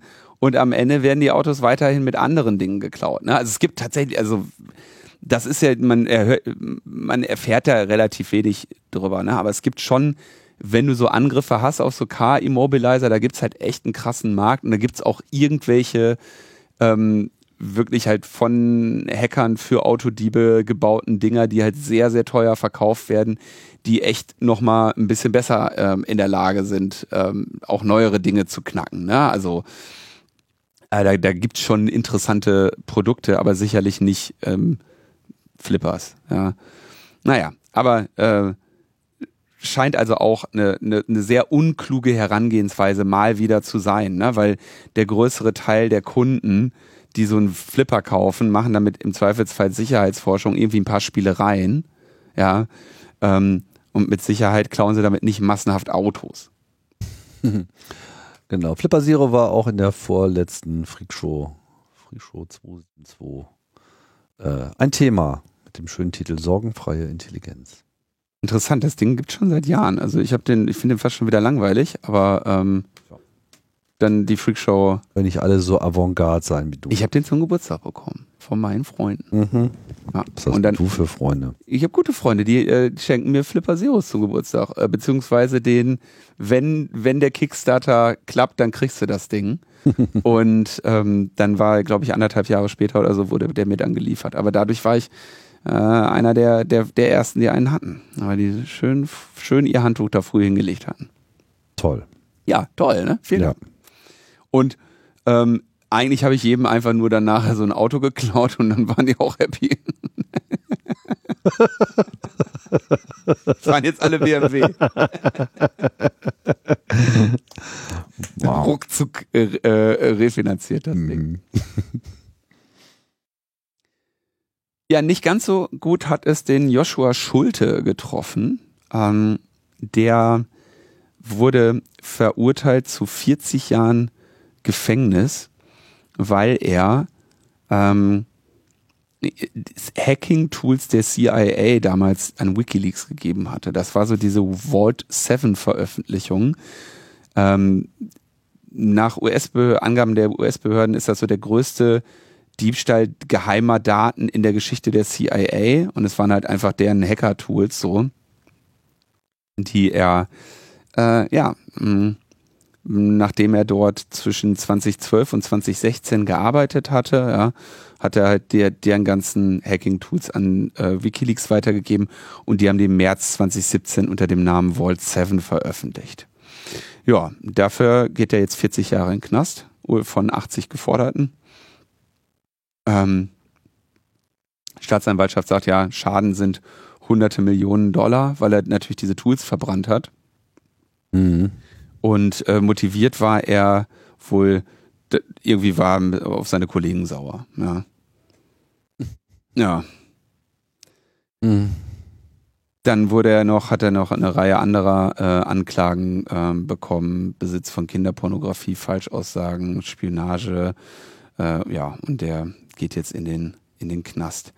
Ich weiß leider gar nicht mehr so genau, wie sie den damals bekommen haben, welchen Obsec-Fehler der begangen hat, dass sie ihn, aber der war relativ schnell, waren sie dem habhaft geworden. Ähm, vielleicht auch einfach nur, weil er nicht on good terms seine Abteilung da verlassen hatte und dann, haben sie den mal kurz geratzt. Ähm, ja. Wollte ich der, äh, um unserer Chronistenpflicht gerecht zu werden, hier, hier erwähnen. Das ist, ja, dann warte mal. Ich weiß gar nicht, die wievielte Wikileaks-Quelle das jetzt ist, die ähm, mit schwerer Strafe versehen wird. Die wievielte? Ja. Also Chelsea Manning war ja so der erste Fall auf jeden Fall. Ich weiß nicht, ob dazwischen noch andere waren. Wie hieß diese Dame noch? Äh, Freedom? Nee. Äh, das war keine WikiLeaks-Quelle, die hat an Intercept. Reality Winner hatte Reality an Winner, die genau. Intercept Mhm. geleakt und wurde äh, wegen schlechten Quellenschutz, weil die Intercept die Datei einfach so wieder online gestellt hat, ohne die mal von Metadaten zu befreien. Hm. Bei dem Vault 7 Leak kann man allerdings auch sagen, also könnte man argumentieren, dass der jetzt nicht unbedingt Whistleblowing war. Ja, da, war da sind halt einfach mal die Attack-Tools von der CIA äh, nach draußen gehängt worden, äh, was natürlich mitunter ähm, sehr unangenehme Konsequenzen für die CIA hat, wenn sie irgendwie Zugriffe verlieren oder irgendwo nachgewiesen wird, dass sie es waren. Ähm, man kann jetzt nochmal eine andere Diskussion darüber führen, ob sie so etwas haben sollten. Ja, meine ethische Position dazu, dass äh, staatliche Hacker irgendwie Sicherheitslücken äh, zurückhalten, die dann für uns alle zum Risiko sind, ist bekannt. Aber ich denke, die Veröffentlichung dieser Daten ist dann auf jeden Fall so in, im Bereich des ähm, schweren Schadens, sagen wir mal auf jeden Fall. Kann man wohl sagen. Also so klug schien mir das jetzt äh, nicht zu sein, der Move. Naja. Alright. Dann hatte es sich schon angekündigt, äh, wir haben es in der letzten Sendung behandelt, dass die E-Privacy-Ausnahme durchgehen soll durchs EU-Parlament. Ist sie dann auch? Ähm, also da geht es ähm, um die sogenannte freiwillige Chatkontrolle. Es war ja so, dass das, was mit der Chatkontrolle passieren soll, eigentlich durch die E-Privacy-Regulierung der EU verboten ist. Und deswegen mussten sie ja erst einmal diese Ausnahme von der, von, von dem Verbot beschließen, um dann in einem nächsten Rutsch quasi die Chatkontrolle richtig anzuordnen. Ja, das wiederum ist jetzt, sieht nicht so aus, als wäre es ihnen gelungen. Ja. Ähm, deswegen haben sie jetzt ihre alte Ausnahmeregelung, um das wenigstens freiwillig zu erlauben. Ja, also dass diese Überwachung wenigstens legal ist. die haben sie jetzt nochmal äh, durchgekriegt. Und ja, die, die ähm, Abstimmung in, im EU-Parlament ist irgendwie so 89 Prozent ähm, waren 89 Prozent haben abgestimmt, 82 Prozent da waren dafür. Man kann sich anschauen, wer dagegen gestimmt hat und wer dafür gestimmt hat. Aber ja, das ist äh, auch hier eher so zur Chronistenpflichterfüllung mh, mm, erwähnt, dass die also jetzt verlängert wurde und ich glaube um, ähm, oh Mann, wie lange war das denn jetzt? Ah, ich glaube um zwei Jahre oder so. Dann müsste ich jetzt nochmal schauen. Auf jeden Fall erstmal haben sie sich, haben sie jetzt erstmal wieder ähm, Sicherheit verschafft. Ähm, äh, es war ganz interessant zu sehen, welche Länder wie sehr dagegen gestimmt haben. Das ist tatsächlich Deutschland zweitstärkstes Land. Dagegen, ja. Dagegen, ja, genau. Ja. Tschechien noch ein bisschen äh, mehr. Jo. Mhm. Und dann soll es eine Bundesdatenschutzgesetznovelle geben, wo man sich auch fragt, warum eigentlich? Und die gibt es irgendwie zwei Änderungen, die jetzt so ein bisschen ähm, Sorge machen. Vor allem sollen Unternehmen also in die Lage versetzt werden, dass sie ihr, ihre Datenschutzauskunftspflicht verweigern können mit der Begründung, dass Geschäftsgeheimnisse betroffen wären. Also du gehst jetzt zu so einem Unternehmen hin und sagst hier, ich will eine Daten, ich möchte mein Recht auf Datenschutzauskunft ausüben. Schickt mal bitte alles, was ihr habt. Und dann können die sagen, nee, das ist unser Geschäftsgeheimnis. Also deine, deine persönlichen Daten sind unser Geschäftsgeheimnis. Das ist gut. da muss man erstmal drauf kommen. Mhm. Und das ist natürlich schon ein bisschen übel, ne? Ja. Also, ähm, und auch naheliegend, dass das äh, missbraucht wird. Ja, also ich kann mir schon vorstellen, dass so Leute beim Meta sich denken so, jo, genau so, genau so haben wir uns das gedacht, weißt du? Und ähm, das, ja, das, also da wundert man sich, ja. Ähm, gleichzeitig ist schon klar, dass, also jetzt mal, dass, warum Juristen sagen, naja, okay, du kannst ein Unternehmen ja jetzt nicht zum Verraten seiner Geschäftsgeheimnisse zwingen. Ne? Ähm, nur die Frage ist, vielleicht sollten, sollte sollten meine persönlichen Daten kein Geschäftsgeheimnis eines Unternehmens sein. Ne? Also da äh, werden eigentlich die Internetkonzerne einfach nur dazu eingeladen, Datenschutzauskünfte demnächst einfach pauschal zu verweigern. Ja, weil, weil wenn man dann sagt, so was soll denn da ein Geschäftsgeheimnis sein, dann sagen die halt, können wir nicht sagen, Geschäftsgeheimnis. naja, müssen sie immerhin nicht mehr das Urheberrecht bemühen, ne? ja, aber das ist schon wirklich. Gibt jetzt andere Aus äh, Namen. Ja, wer, wer will denn das überhaupt? Also. Na, so, so steht das Gesetz jetzt da. Die Bundesregierung. Das, das, andere, ähm, das andere, was da ein bisschen komisch ist, ähm, dass jetzt so Scoring-Aktivitäten nicht mehr ähm, nicht mehr ordentlich also nicht mehr ordentlich Qualität sichern wollen. Also unsichere Scorewerte, die irgendwie mit einer spärlichen Datenbasis ähm, hergestellt werden, darf man also weiter verwenden. Und es gibt keine externe Prüfung oder Zertifizierung der Zuverlässigkeit, äh, die irgendwie vorgeschrieben würde. Also ähm, oder ja, es wird auch nicht geprüft, ob der Scoring-Wert systematisch irgendwie diskriminiert nach Alter, Geschlecht oder so. Also es ist alles, alles erlaubt. Gibt im Prinzip keine ähm, Qualitätsanforderungen an Scoring-Werte. Ja, jetzt sagen natürlich die äh, Score-Hersteller, naja, die Qualitätssicherung ist bei uns doch völlig klar. Wenn unser Score nicht gut wäre, würden die, würden die anderen den ja nicht benutzen. Ne? klar. Mhm. Mhm. Wissen Aber, ja auch. Ne? Ja, wissen ja auch. Ne? Mhm.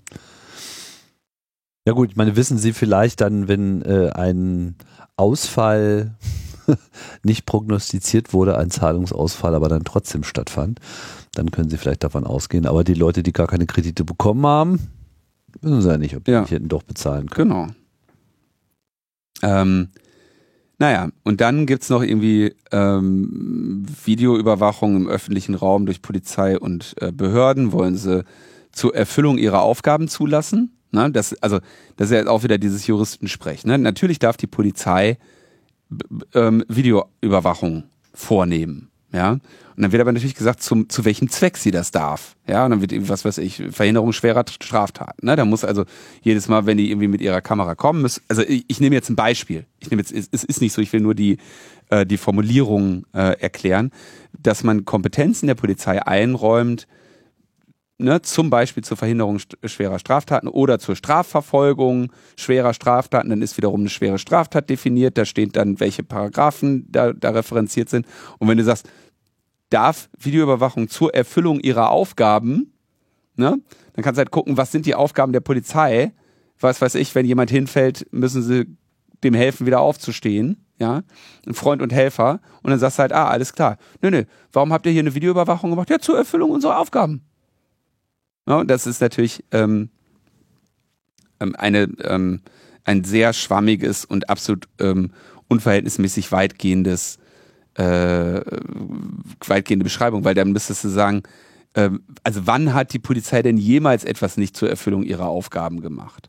Ja, die Datenabfragen äh, für, für ein NSU 2.0. Ja, das war nicht zur Erfüllung ihrer Aufgaben. Ja, da könnte man jetzt sagen, da, da habt ihr wirklich, da habt ihr selbst die Latte noch gerissen. Ja, vor, vor allem, also äh, die, Vor also der, die Vorstellung, dass die Polizei überhaupt irgendetwas tut, was nicht zur Erfüllung ihrer ja. Aufgaben äh, gedacht ist, so, ja, also ich meine, äh, wann tut ihr denn, macht ihr denn ab und zu auch mal was anderes außer der Erfüllung eurer Aufgaben? Ja, so. Also, das ist ja gut, ne? Und das heißt einfach, genau, das heißt mit anderen Worten, Polizei darf das, Punkt. Okay, das wäre doch mhm. was für den Hacker-Paragraphen, ne? Also Hacker dürfen ihre Tools benutzen. Zur Erfüllung ihrer Aufgaben. Wieso brauchen Sie, wofür haben Sie den Flipper? Zur Erfüllung meiner Aufgaben. Ja, eben. Dafür ist es geeignet. So. Ach so, ja dann, na dann ist doch alles gut. Ja, das ist, äh, also das scheint irgendwie nicht in die richtige Richtung zu gehen. Und man fragt sich, also äh, und jetzt das ist äh, dieser das ist jetzt der Kabinettsbeschluss. Ja, also das ist das das ist der Entwurf eines ersten Gesetzes zur Änderung des Bundesdatenschutzgesetzes. Ja. Jetzt gucken wir mal Problem und, und Ziel. Warum äh, finde ich ja auch aber ganz gut, dass sie dass sie wenn sie ein Gesetz machen, in der Regel angehalten sind, mal zu erklären, was sie gerade, welches Problem sie meinen jetzt zu lösen. Mhm. Und das ist jetzt der Kabinettsentwurf. Wie gesagt, der kommt dann aus dem BMI in den, ins Parlament herab und dann wird er da diskutiert. Ne? Äh, der vorliegende Gesetzesentwurf zielt im Kern darauf ab, erstens Vereinbarungen des Koalitionsvertrages zwischen der SPD, Grüne, FDP aufzugreifen, sowie Ergebnisse umzusetzen, die sich aus der Evaluierung des Bundesdatenschutzgesetzes ergeben haben. Siehe den Bericht Evaluierung des Lalalala, ähm, den das BMI veröffentlicht hat. Also die haben ihr eigenes Gesetz evaluiert und dann gesagt, jetzt müssen wir was ändern. Mhm. Datenschutzkonferenz wird institutionalisiert und so weiter. Ähm, Jetzt wird es doch ein bisschen lang. Also okay, wir werden also jetzt eine Bundesdatenschutzgesetznovelle diskutieren, die wie viele Seiten hat? Äh, haben keine Seitenzahlen. Das sind auch, nee, 27 Seiten doch. Geht eigentlich. Für eine Gesetzesänderung relativ einfach. Ja, die letzte Seite ist auch, ist auch leer. Also Ach so, 26. 26. Ja, so viel ist jetzt auch nicht. Und das ist ja nur, das ist dann auch die Begründung, ist dann wieder länger als die einzelnen Änderungen. Naja, vielleicht, äh, vielleicht möchte ja eine, die uns äh, zuhörenden ähm, Bundestagsmitglieder äh, uns als Sachverständige da einladen. Da hätte ich mal Lust drauf wieder. Satzung. Echt? Das ist geil. Du liest irgendwie so. Ich finde diese Gesetzesentwürfe immer ganz lustig. Änderungen des zehnten Buches Sozialgesetzbuch. So, und dann steht da, Paragraph 83 Absatz 1 des 10. Buchs Sozialgesetzbuch, Sozialverwaltungsverfahren und Sozialdatenschutz in der Fassung der Bekanntmachung vom 18. Januar 2001 BGBI, äh, äh, das zuletzt durch Artikel 19 des Gesetzes vom 20. Juli 2022 BG, ach, BGBL, ähm, Bundesgesetzblatt ist das wahrscheinlich nicht BGBI, äh, ähm, geändert worden ist, wird wie folgt geändert. Erstens, in Nummer 2 Buchstabe A wird das Wort satzungsgemäßer durch die Wörter von in öffentlich-rechtlichen Satzungen vorgesehenen ersetzt. Folgender Satz wird angefügt. Das Recht auf Auskunft besteht auch insoweit nicht, als der betroffenen Person durch die Information ein Betriebs- oder Geschäftsgeheimnis des Verantwortlichen oder eines Dritten offenbart würde und das Interesse an der Geheimhaltung, das Interesse der betroffenen Person an der Information überwiegt.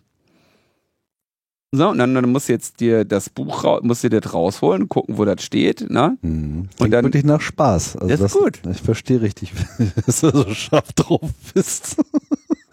mhm. Irgendwas von Mahnung haben sie auch. Mhm. Scoring. Ah ja, Scoring, das ist dann Mahnung.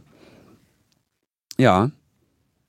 Ah, Paragraph äh, 37a BGB und 40a. Ich glaube 38 ist Säumnis oder sowas. Ja, ja, äh, machen wir. Nehmen wir gerne, gehen wir gerne hin. Okay, ist ein Gesetzentwurf, da wird noch dran gefeilt werden. Muss man auf jeden Fall mal auf dem Zeiger haben. Ja, also kommt mir ein bisschen komisch vor. Vor allem habe ich jetzt noch nicht, mir fehlen die Fälle, also ehrlich gesagt, ne? klingt mir das so ein bisschen nach, die Lobbyisten von der Schufa haben ganze Arbeit geleistet. Weil, wenn ich jetzt längere Zeit darüber nachdenke, wer hat denn Geschäftsgeheimnisse, die durch Datenschutzauskünfte potenziell bedroht werden könnten? So, mhm. Facebook, Google, eigentlich nicht. Mhm. Aber so eine Schufa. Das fällt eigentlich voll ins Feld, da hast du recht. Die, mhm. ähm, Ne? Und außerdem geht's, äh, ist außerdem das Interesse der Schufa, das äh, Scoring und so weiter möglichst frei diskriminieren kann, machen kann, wie es will, und man nicht erklären muss, wie es zustande kommt.